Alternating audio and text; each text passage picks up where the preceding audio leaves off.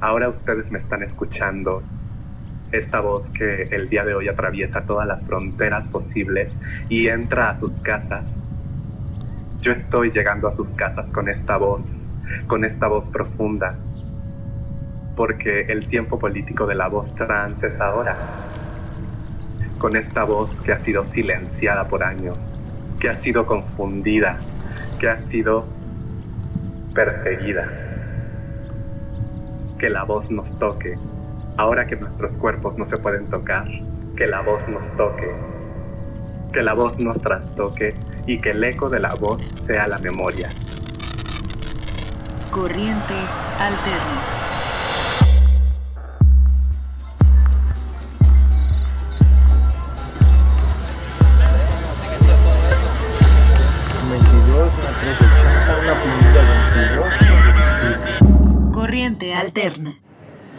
Nosotras, las otras, las que no cumplimos en su heteronorma. Si ustedes deciden celebrarse a sí mismas, las cosas van a que es cambiar. la toma del espacio público aquí en la Ciudad de México. Lía García se define como una mujer trans, activista, performancera, pedagoga y poeta.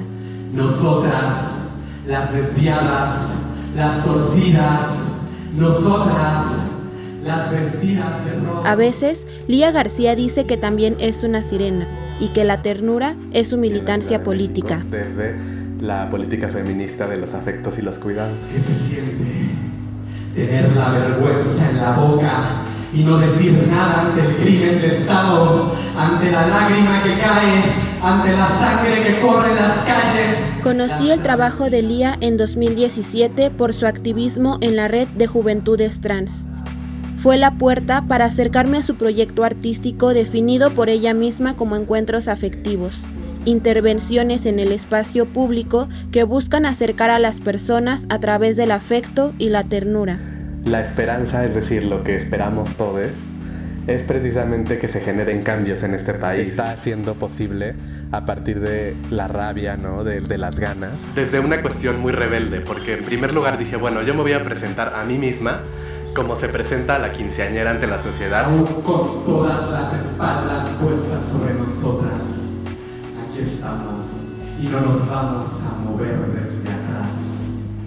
Entrevisté a Lía por la aplicación Zoom en mayo, cuando el país se encontraba en la fase 3 de la pandemia y a dos meses después de que el gobierno de México decretara la cuarentena. Soy Metzli Molina para Corriente Alterna y ella es Lía García, ternura de sirena trans. Si ves a una sirena, hazte el disimulado, tápate los oídos. Esa criatura submarina que atrae a los hombres con su canto, advierten en todas las playas. No escuches a una sirena, porque con su canto te va a hipnotizar y te va a hacer perder la razón y te va a llevar al fondo del mar.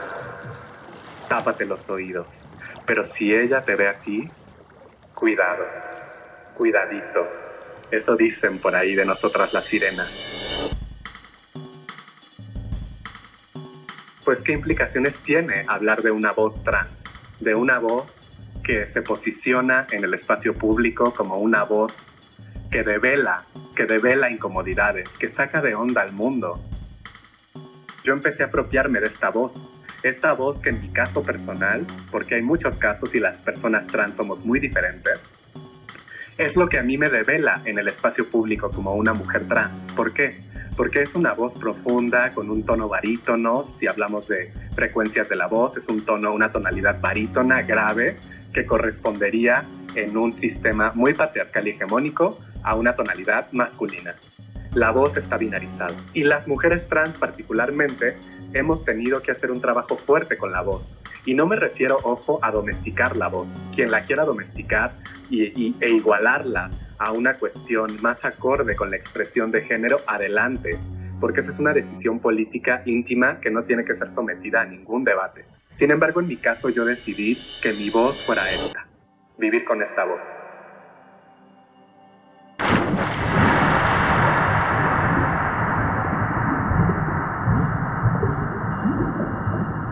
Regreso en este preciso momento, inmediatamente y de manera inconsciente, a una alberca en la cual yo nadaba a los cuatro años, una alberca no tan grande como, como me hubiera gustado, era pequeña. Un día de Reyes que yo pedí un muñeco eh, llamado Ken que se mojaba eh, y me lo trajeron los Reyes Magos y me recuerdo muy feliz con mis flotadores en la alberca junto a mi Ken. Eh, pues justamente pensando que mi Ken era una sirena y que yo era una sirena, porque siempre que, que yo iba a nadar, pues imaginaba que tenía una cola de sirena. Y recuerdo mucho ese momento, eh, desde lo fuerte, sí, y me refiero a las miradas, me refiero a, lo raro eh, que habitaba en los otros niños al mirarme cuando me veían jugando con, con este muñeco en el agua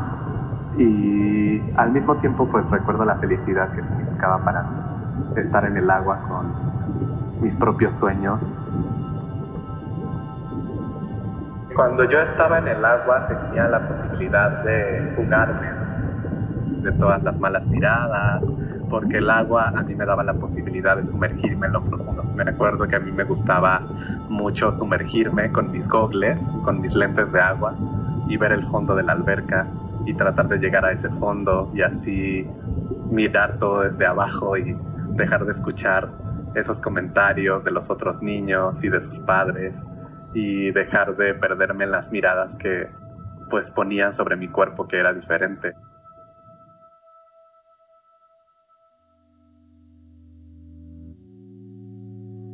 Cuando yo abrazo esta voz, me conecto con ese, ese pequeño que yo fui en la alberca pensando que era una sirena en ese pequeño que se sumergía para no escuchar los insultos, para no dejarse bañar por ojos de, gente que mira, porque la discriminación, como dice nuestra querida Agnes Torres, otra activista trans de Puebla que fue brutalmente asesinada en 2016, la discriminación empieza por la boca. Y yo acompaño a Agnes y digo que la discriminación también pasa por los ojos. Las miradas también son muy fuertes. Y cuando yo regreso a esta voz, a esta voz que pues de alguna manera cuando es escuchada pues devela toda, toda la, la posibilidad de, de, que el otro se vea en su propia sombra.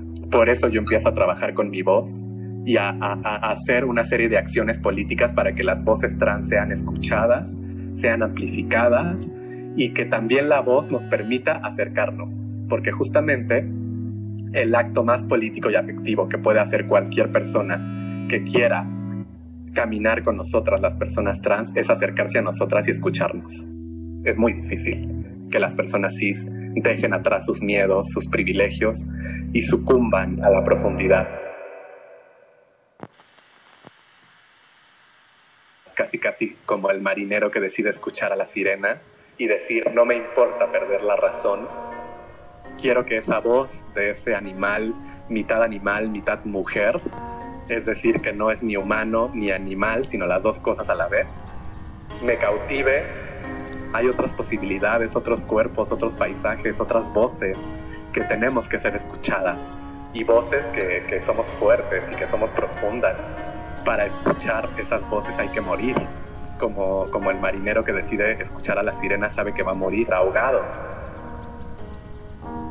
Ahora que nuestros cuerpos no se pueden tocar, que la voz nos toque, que la voz nos trastoque y que el eco de la voz sea la memoria.